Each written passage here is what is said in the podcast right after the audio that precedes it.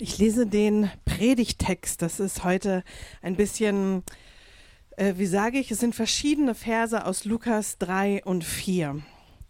Das ganze Volk ließ sich von Johannes taufen. Auch Jesus wurde von ihm getauft.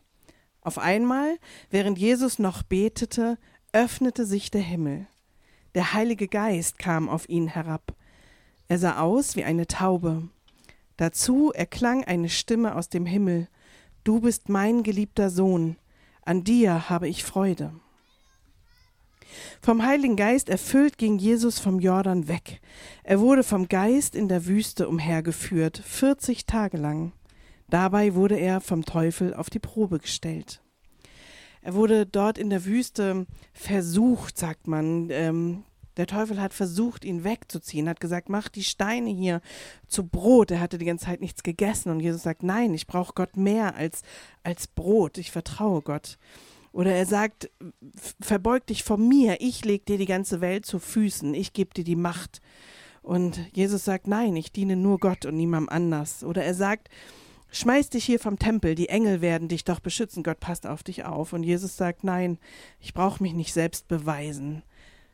Und nach dieser Versuchung war klar, damit hatte der Teufel alles getan, um Jesus auf die Probe zu stellen. Er verließ ihn eine Zeit lang. Und Jesus war erfüllt von der Kraft des Geistes. So kehrte er nach Galiläa zurück. Sein Ruf verbreitete sich in der ganzen Gegend. Er lehrte in den Synagogen und alle redeten mit Hochachtung von ihm. Ihr Lieben, wir sind in einer Gottesdienstreihe, wo es um den Heiligen Geist geht. Äh, vor zwei Wochen hatten wir Pfingsten. Pfingsten ist dieses Fest, wo wir ganz besonders an den Heiligen Geist denken, weil vor 2000 Jahren Gottes Geist, der Heilige Geist, ganz mächtig auf die Erde gekommen ist. Und wenn wir im Alten Testament lesen, dann sehen wir, wie einzelne auserwählte Menschen äh, vom Heiligen Geist erfüllt wurden. Aber seit Pfingsten ist jeder und jede, die, die zu Jesus gehören, die, die in der Gottesbeziehung leben, erfüllt mit dem Heiligen Geist. Letzte Woche haben wir uns dann mit Gott beschäftigt, der dreieinig ist. Trinitatis hieß dieser Tag. Gott zeigt sich uns als Vater, als Sohn und als Heiliger Geist. Und letzte Woche ging es um diese Beziehung zwischen diesen dreien, die einer sind. Und das vertiefen wir heute ein bisschen. Heute schauen wir uns Jesus an. Wir haben gerade davon gehört, äh, wie in der Bibel steht, dass Jesus getauft wurde, ähm, wo der Heilige Geist wie eine Taube auf ihn niedergekommen ist. Ähm, und wir schauen ein bisschen, wie es dann weiterging. Also eigentlich geht es um die Frage, welche Rolle spielt der Heilige Geist bei Jesus zu seinen Lebzeiten, in seinem Dienst? Das, was er getan hat. Er hat so viele beeindruckende Dinge getan. So viele Dinge, die die Menschenleben auf den Kopf gestellt haben im positiven Sinne. So viel Heilungen lesen wir, so viel inspirierende, herausfordernde Predigten. So viele Menschen, die von Jesus berührt wurden, die von Jesus äh, in Freiheit geführt wurden, die, die ein neues Leben bekommen haben durch Jesus. Und wir schauen, welche Rolle spielt da drin eigentlich der Heilige Geist. Denn, und das wird auch ein kleiner Ausblick sein, das hat was damit zu tun, wie wir in dieser Welt sind, mit, mit den Diensten, in die wir gestellt sind. In unseren Familien, am Arbeitsplatz, in unseren Nachbarschaften, in der Gemeinde, wo auch immer. Darum geht es also. Und ich habe ähm, ein paar Bibelstellen für euch mitgebracht, wo wir dem auf die Spur kommen. Und ihr seht schon dieses Seil hier vorne hängen. Äh, da werde ich so die, die Schlüsselworte äh, daran hängen, dass ihr das so ein bisschen vor Augen habt, weil sich so ein Gesamtbild ergibt. Wir haben es eben gehört, Jesus lässt sich taufen und der Heilige Geist kommt herab wie eine Taube. Und der Heilige Geist in Gestalt einer Taube schwebte auf ihn herab. Spätestens ab diesem Moment ist Jesus erfüllt mit dem Heiligen Geist, hat Jesus den Heiligen Geist. Der Heilige Geist ist auf ihn gekommen. Ich sage spätestens, weil wir könnten jetzt ganz, ganz viel Zeit darüber verbringen, zu überlegen, wie war es denn eigentlich vorher und wie war es in Ewigkeit und so. Und ich dachte mir, das wird euch langweilen, das machen wir jetzt nicht. Also sagen wir mal, einigen wir uns darauf, spätestens ab diesem Moment ist der Heilige Geist im Spiel bei Jesus. Und dann lesen wir direkt nach der Taufe, wir haben es eben auch vorgelesen bekommen, ähm, dass Jesus erfüllt vom Heiligen Geist, vom Heiligen Geist in die Wüste geführt wird.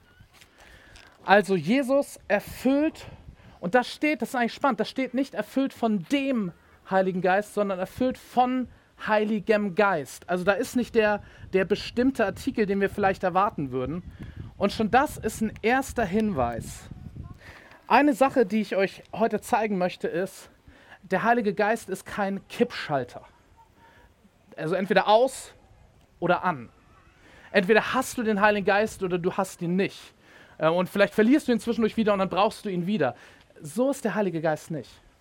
Der Heilige Geist ist da, aber wir können noch mehr Heiligen Geist haben. Wir können wieder und wieder erfüllt werden mit Heiligen Geist, mit Gottes Heiligen Geist. Jesus, erfüllt vom Heiligen Geist, wird vom Heiligen Geist in die Wüste geführt. Und Bianca hat es eben so ein bisschen nacherzählt, das war kein Urlaub. Das war keine, äh, keine angenehme Zeit. Das war irgendwie eine, eine Prüfzeit. Wir sprechen, wir sprechen heute noch von Wüstenzeiten. Ist so, ist so Christendeutsch für schwierige Zeiten, in denen Gott auf, auf andere mysteriöse Art und Weise bei uns ist, auch wenn es sich nicht immer wunderschön anfühlt. Er ist irgendwie da und das sind Zeiten, die uns prägen und die uns vorbereiten für das, was danach kommt. Dort führt der Heilige Geist Jesus hin. In eine Prüfzeit, in eine Vorbereitungszeit bevor Jesus bekannt wird und mit dem anfängt, wofür wir ihn vielleicht heute auch noch kennen. Für das, was wir in der Bibel über viele, viele Seiten lesen. Und nach dieser Zeit, nach dieser Zeit in der Wüste, wo Jesus versucht wird vom Teufel, wo Jesus standhaft bleibt, beim Vater bleibt und sagt, aber es steht geschrieben, der Wille meines Vaters ist folgender, ich lasse mich von dir nicht in die Irre führen, nicht vom Weg abbringen. Danach kehrt er in der Kraft des Geistes, heißt es, zurück. Auch das haben wir eben gehört.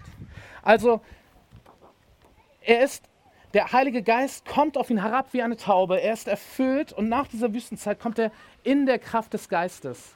Das sind verschiedene Formulierungen und es, wäre jetzt irgendwie äh, spekulativ zu sagen, okay, das eine bedeutet jetzt dies und das andere das und der Unterschied zwischen erfüllt vom Heiligen Geist und in der Kraft des Heiligen Geistes ist folgender. Ich weiß es nicht, aber ich finde es spannend, dass Lukas verschiedene Formulierungen benutzt. Der Heilige Geist ist, ist dynamisch und als der Dienst von Jesus beginnt, da war er in der Kraft des Geistes unterwegs. Der Dienst von Jesus, das könnt ihr schon mal merken, das ist ein Schlüsselgedanke. Der Dienst von Jesus ist ein Dienst nicht aus seiner eigenen Kraft, wo wir vielleicht denken könnten, hey, bei Jesus sollte reichen, ne? ist ja Jesus. Nee, das ist ein Dienst in der Kraft des Geistes. Wir sehen jetzt hier so Lukas 3, Lukas 4. Ne, Lukas ist eins der Evangelien, wo es um das Leben von Jesus geht. Jetzt das nächste Kapitel, Kapitel 5. Da steht auch was Spannendes. Ich lese euch das vor. Und es geschah an einem der Tage, als er im Beisein von Pharisäern und Schriftgelehrten, das sind so die Extremsportler im religiösen Bereich damals gewesen, so die, die es ganz genau wussten, die hatten oft ein Problem übrigens mit Jesus. Also, und es geschah an einem der Tage, als er im Beisein von Pharisäern und Schriftgelehrten, die aus allen Dörfern Galiläas und aus Judäa und aus Jerusalem gekommen waren, da lehrte er und die Kraft des Herrn bewirkte, dass er heilen konnte. Spannende Formulierung. Die Kraft des Herrn bewirkte, dass er heilen konnte. Dafür ist Jesus bekannt geworden. Wir lesen immer wieder in den Evangelien, dass Jesus in einen Ort kam und die Menschen brachten alle ihre Kranken zu Jesus. Stellt euch das mal vor, so ein Dorf, da werden ja einige Kranke bei gewesen sein. Seien wir ehrlich, irgendwie hat doch jeder und jede von uns irgendwas. Und die werden alle zu Jesus gebracht. Und dann steht da, und Jesus heilte sie alle. So, also das, das ist das, wofür Jesus bekannt geworden ist. Und wir lesen hier, die Kraft des Herrn bewirkte, dass er heilen konnte. Hier steht jetzt nicht wortwörtlich Heiliger Geist, aber wenn du mal die Bibel so ein bisschen quer liest und guckst, wo was, wo was von Geist Gottes steht und wo was über Kraft steht, dann merkst du, dass das sind, das sind fast Synonyme. Die Kraft des Herrn, das ist, ist die Kraft des Geistes. Jesus kann seinen Dienst beginnen angesichts von ganz vielen von Pharisäern und Schriftgelehrten, das waren die Skeptiker, ne? Die, die haben gesagt, ey, wer ist das wohl? Was macht der? Ist das auch biblisch? Ist das korrekt? Wer, wer ist der? Hm? Angesichts dieser vielen Skeptiker kann Jesus heilen. Warum? Weil die Kraft des Herrn das bewirkte. Und spätestens an dieser Stelle kommt, käme das Jesusbild, was ich vor ein paar Jahren hatte, ziemlich ins Wanken. Ich bin jetzt schon ähm, so boah, bald 20 Jahre irgendwie Christ und, äh, und seit ungefähr 20 Jahren beschäftige ich mich mit der Frage, Herr Jesus, wer bist du? Und, und lese solche Bibelstellen und, und das prägt so mein Bild von Jesus.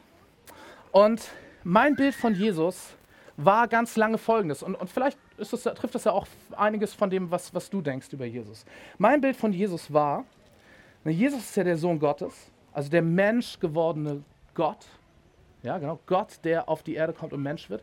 Mein Bild von Jesus ist lange gewesen, so da ist dieser allmächtige und allwissende Gott und der zwängt sich jetzt irgendwie, boah, krass, Wunder, in so eine menschliche Gestalt hinein und da ist jetzt dieser Jesus, der sieht von außen aus wie ein Mensch, aber da drin steckt 100% Gott, 100% äh, Allmacht, Allwissen. das ist the man. So. Das war mein, mein Bild von Jesus. Und in diesem Jesus-Bild ist es dann auch nicht überraschend, dass Jesus heilt, weil er ist ja der allmächtige Gott. So, und der Gott, der diese Welt geschaffen hat, ja, der wird auch das hinkriegen, dass mal irgendwie Schmerzen verschwinden oder irgendeine Krankheit verschwindet oder so. Das, ist, glaube ich, kein, kein großes Ding für den, der die Welt geschaffen hat. Ist jetzt nicht so überraschend. Hey, cool, dass du das machst, Jesus, aber ist irgendwie klar, dass du das kannst. Und bei dem ist es auch nicht überraschend, äh, diese ganze Weisheit, die du, die du findest in, in seinen Predigten. Ja klar, hey, das ist ja der Gott, der hat sich ja Weisheit ausgedacht. Der hat alles erfunden. Natürlich kann der das. Mein Jesusbild war, ja, das ist halt der, in, Menschen, in einen Menschenkorpus gepresste, allmächtige und allwissende Gott. Und die Kraft des Herrn bewirkte es, ist irgendwie eine irritierende Formulierung, weil der kann es doch einfach. Der ist doch Kraft des Herrn in Person. Der hat die doch, der ist die doch. Hm. Und dann gibt es eine andere Bibelstelle, nicht im, im Lukas-Evangelium, sondern im Johannes-Evangelium, die ist noch, noch krasser für dieses Jesusbild, was ich lange hatte. Ist wieder eine Heilung. Äh, soweit nicht außergewöhnlich. Ihr könnt das in, in Johannes 5 nachlesen. Ich erzähle es euch gerade ein bisschen nach. Ähm, und da war ein Teich, der hieß Bethesda in Jerusalem. Und da waren fünf Säulenhallen drumherum. Und in diesen Säulenhallen lagen und saßen ganz viele kranke Menschen. Denn, so erzählte man sich, Achtung, ist ein bisschen weird, aber es scheint auch irgendwie funktioniert zu haben, hier ab und an kam ein Engel vom Himmel, berührte dieses Wasser und wenn dieses Wasser in Bewegung kam, dann sind die ganzen kranken Leute aufgesprungen und zu diesem Wasser gerannt und der, der zuerst drin war, wurde geheilt. Und alle anderen haben in die Röhre geguckt. Ist irgendwie passt nicht so ganz zu Gottes Style, Leute zu heilen. Ist so mein Empfinden, wenn ich das lese. Ist ein bisschen komisch, du kannst es komisch finden. Aber das hat man sich erzählt. Scheinbar haben das Leute auch erfahren, denn über viele Monate und Jahre waren da in diesen fünf Säulenhallen kranke Menschen und haben gewartet. Und sobald das was in Bewegung kam, boom, sind sie hin. Jesus kommt dahin. Und er geht durch diese Säulenhallen. Und ich erzähle euch jetzt, was er nicht tut. Er fängt nicht in Säulenheile A an, links hinten, und arbeitet sich von links hinten nach rechts vorne Reihe für Reihe durch und heilt die alle. Geht in Säulenheile B, C, D und E und F. Glaube ich. So, da alle fünf durch. Das macht er nicht. Was wir lesen ist, Jesus geht dorthin und er geht zu einem Mann. Und von dem erfahren wir, dass er seit 38 Jahren krank war.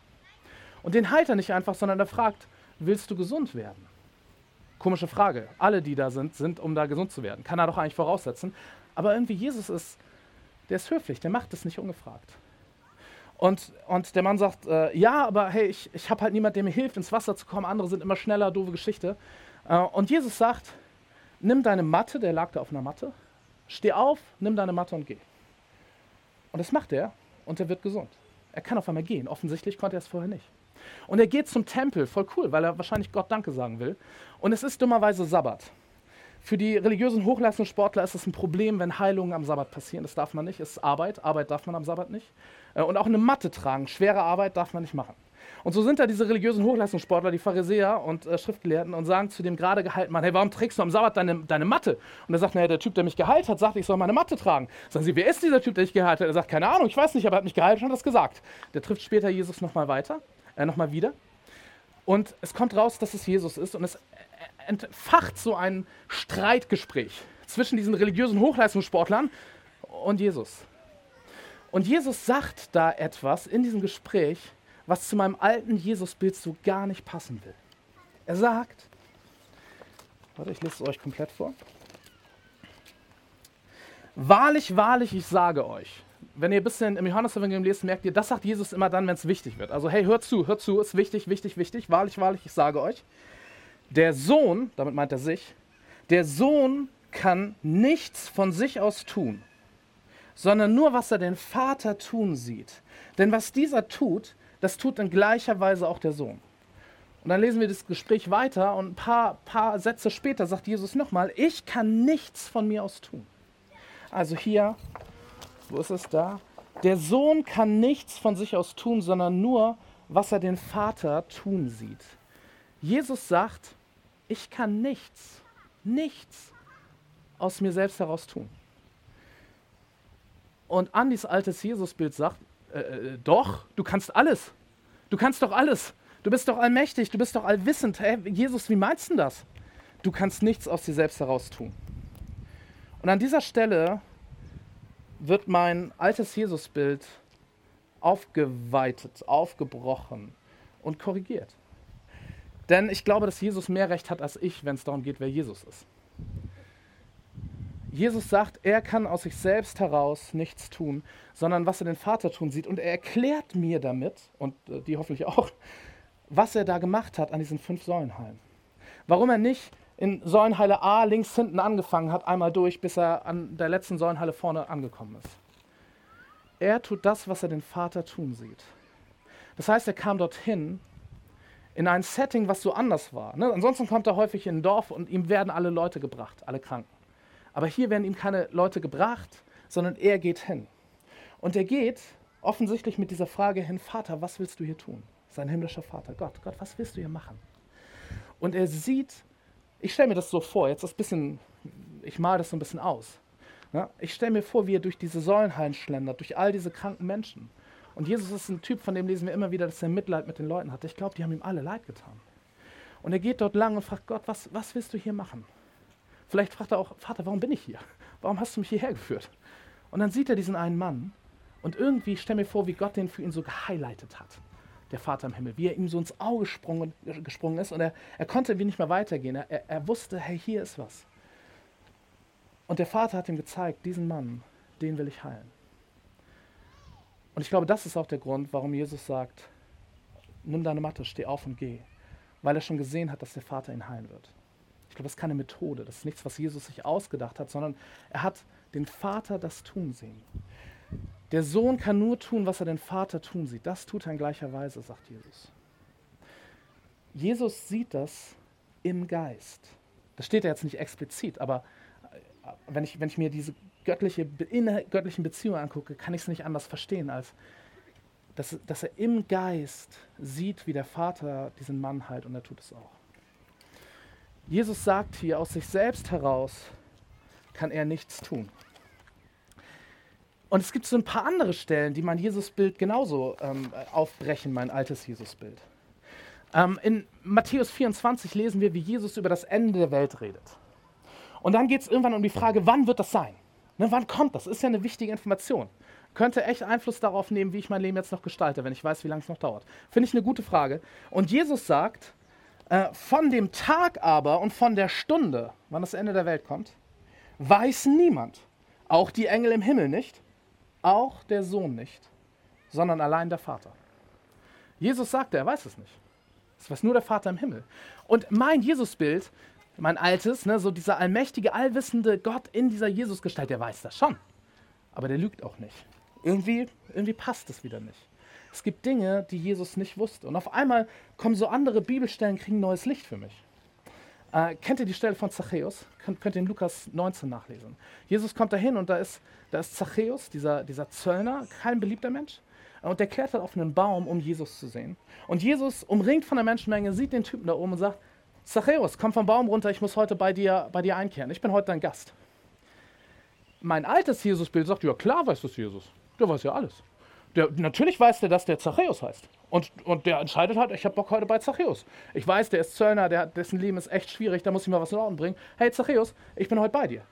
der hätte auch, der hätte auch die Namen von, von Gundula, Herbert äh, und Heinz-Peter neben sich auch nennen können, obwohl er die noch nie getroffen hat, weil er weiß alles. Das war mein altes Jesusbild.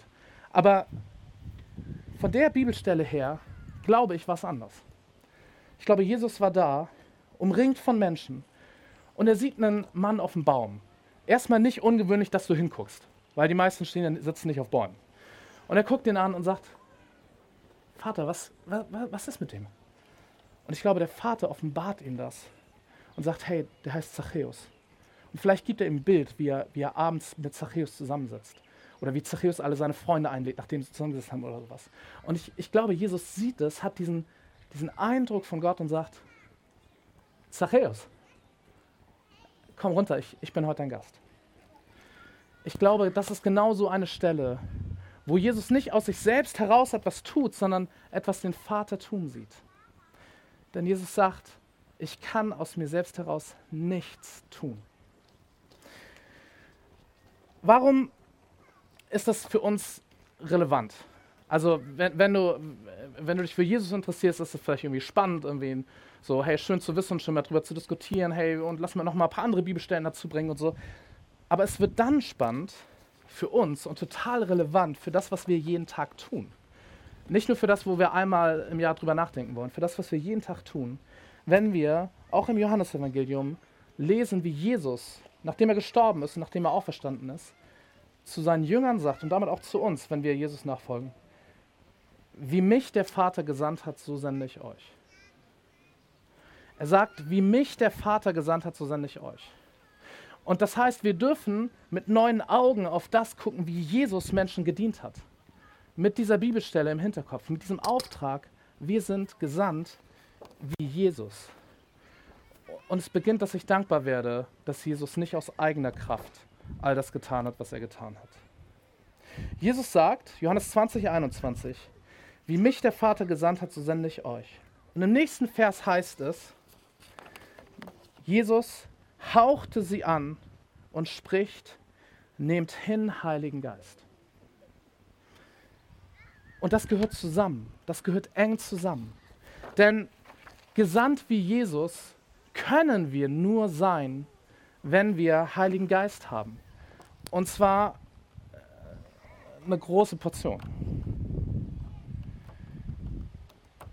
Wenn Jesus sagt, ich kann aus mir selbst daraus nichts tun, ich tue nur, was ich den Vater tun sehe, und er uns sendet, wie er gesandt ist, heißt es auch für uns, wir brauchen, wir brauchen die Kraft des Geistes. Wir sollen auch die Dienste, in denen wir stehen, nicht aus eigener Kraft tun, sondern aus dem Geist heraus. Auch, auch wir dürfen fragen, hey Vater, was hast du, was hast du vor? Es gibt eine ganz parallele Stelle übrigens hierzu, wo Jesus das über uns sagt. Ähm, in Johannes 15 geht es darum, dass Jesus der Weinstock ist und wir die Reben, vielleicht ein komisches Bild für uns, ähm, aber es geht darum, dass, dass wir eng verbunden sind mit Jesus. Wunderschönes Bild. Er sagt, ähm, Jesus sagt da, ich bin der Weinstock, ihr seid die Reben. Wer in mir bleibt und ich in ihm, der bringt viel Frucht. Und ich denke so, jawohl, das ist cool, das will ich. Und dann geht der Vers weiter, denn ohne mich könnt ihr nichts tun. Ohne mich könnt ihr nichts tun. Jesus sagt genau dasselbe, was er über sich sagt, auch über uns. Und ich, ich bin mal brutal ehrlich zu euch, ja? Ich glaube das nicht. Wenn Jesus zu mir sagt, Andi, du kannst ohne mich nichts tun, ganz viele in mir glaubt es nicht. Ich glaube nämlich in Wirklichkeit, ich kann ganz viel selbst ich habe eine Reihe von, von Fähigkeiten und Skills und äh, ich habe ja auch ein Theologiestudium und sowas und ähm, habe viel gelernt und ich kann, glaube ich, ganz schön viel, viel aus mir selbst raus tun. Aber Jesus sagt zu mir, nein, Andi, und dasselbe sagt er zu dir, ohne mich kannst du nichts tun. Ich, ich bilde mir ein, dass ich Dinge tun kann. Und das führt dazu, dass ich all das, was ich hier bei Jesus lernen kann, ganz leicht übersehe dass ich denke, hey, ich kann das aus, aus eigener Kraft. Aber wenn Jesus, Jesus, seinen Dienst nur in der Kraft des Heiligen Geistes tun konnte, hey, wie viel mehr gilt das für dich und für mich? Gilt das für uns? Und zwar ganz egal, wo Gott dich hinstellt. Ähm, Schlussgedanke. Ich erlebe das gerade so irgendwie in so den jüngeren Generationen ähm, in unseren Gemeinden, dass, dass viele Leute fragen, hey Gott, was ist, was ist deine Berufung für mich? So, das wie so eine Jagd nach der besonderen Berufung. Also als gäbe es im Dschungel der Möglichkeiten einen einzigen Weg, wo, wo Gott mich sieht. Und ich muss jetzt rausfinden, wo ist der? Und der ist hoffentlich auch besonders und ganz außergewöhnlich. Und ich will gar nicht ausschließen, dass Gott mit dir Wege geht, die von außen betrachtet ganz besonders und außergewöhnlich sind. Und ich will gar nicht sagen, dass Gott nicht Pläne mit unserem Leben hat. Das hat er. Ich will nur davor warnen, ähm, nach diesem einen Weg zu fragen und bis ich ihn gefunden habe, die Hände in den Schoß zu legen und zu warten. Ich glaube, der richtige Anfang, um auch besondere Berufung rauszufinden, ist Liebe und Dienst. Liebe und Dienst. Und alles andere kann folgen. Aber 1. Korinther 13, ohne die Liebe ist, ist alles egal. Ist alles nichts. Ist alles schief. Lass uns anfangen zu lieben und zu dienen, da wo wir sind. Das heißt in meiner Familie. Und ich glaube, wir alle wissen, in Familie ist es nicht immer alles einfach. Also zumindest bei mir, bei euch ist es bestimmt anders.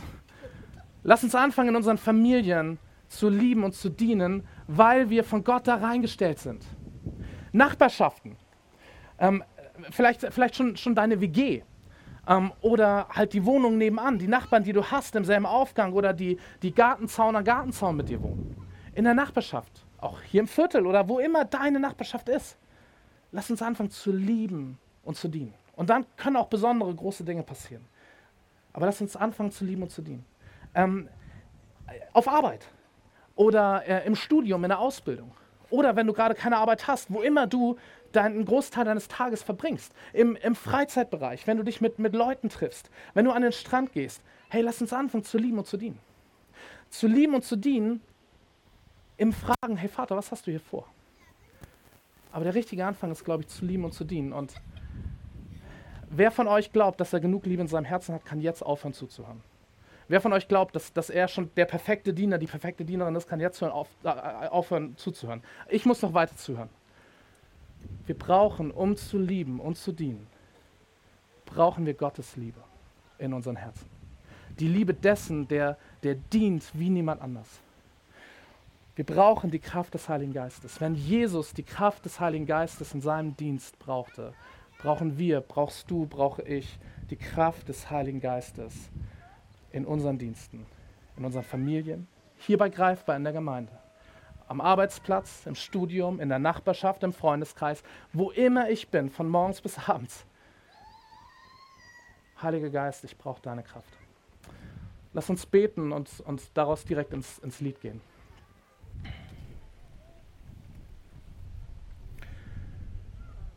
Heiliger Geist, du bist, du bist die Kraft, die im Dienst von Jesus gewirkt hat. Und wenn wir gesandt sind wie Jesus, Heiliger Geist, dann brauchen wir dich. Dann brauchen wir dich, um zu lieben und zu dienen, wo immer wir sind. Dann brauchen wir dich für alles, alles Außergewöhnliche, aber auch alles Gewöhnliche, was wir tun sollen, was wir tun dürfen, was wir in dieser Welt tun dürfen, damit ein Stück mehr Reich Gottes sichtbar wird. Vater, ich sehne mich nach mehr von deinem Reich. Hier in diesem Stadtteil, in unserer Gemeinde, in meiner Nachbarschaft, in meiner Familie.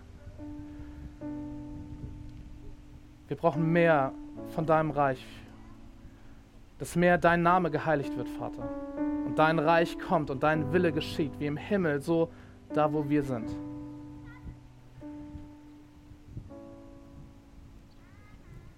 Heiliger Geist, dafür brauchen wir dich und deine Kraft. Und wir beten, dass so wie du den Dienst von Jesus erfüllt hast, dass du so unsere Dienste erfüllst und uns erfüllst.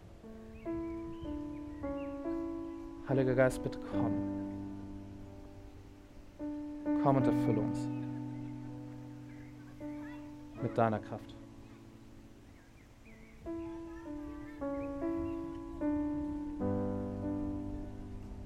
Das beten wir in Jesu Namen. Amen.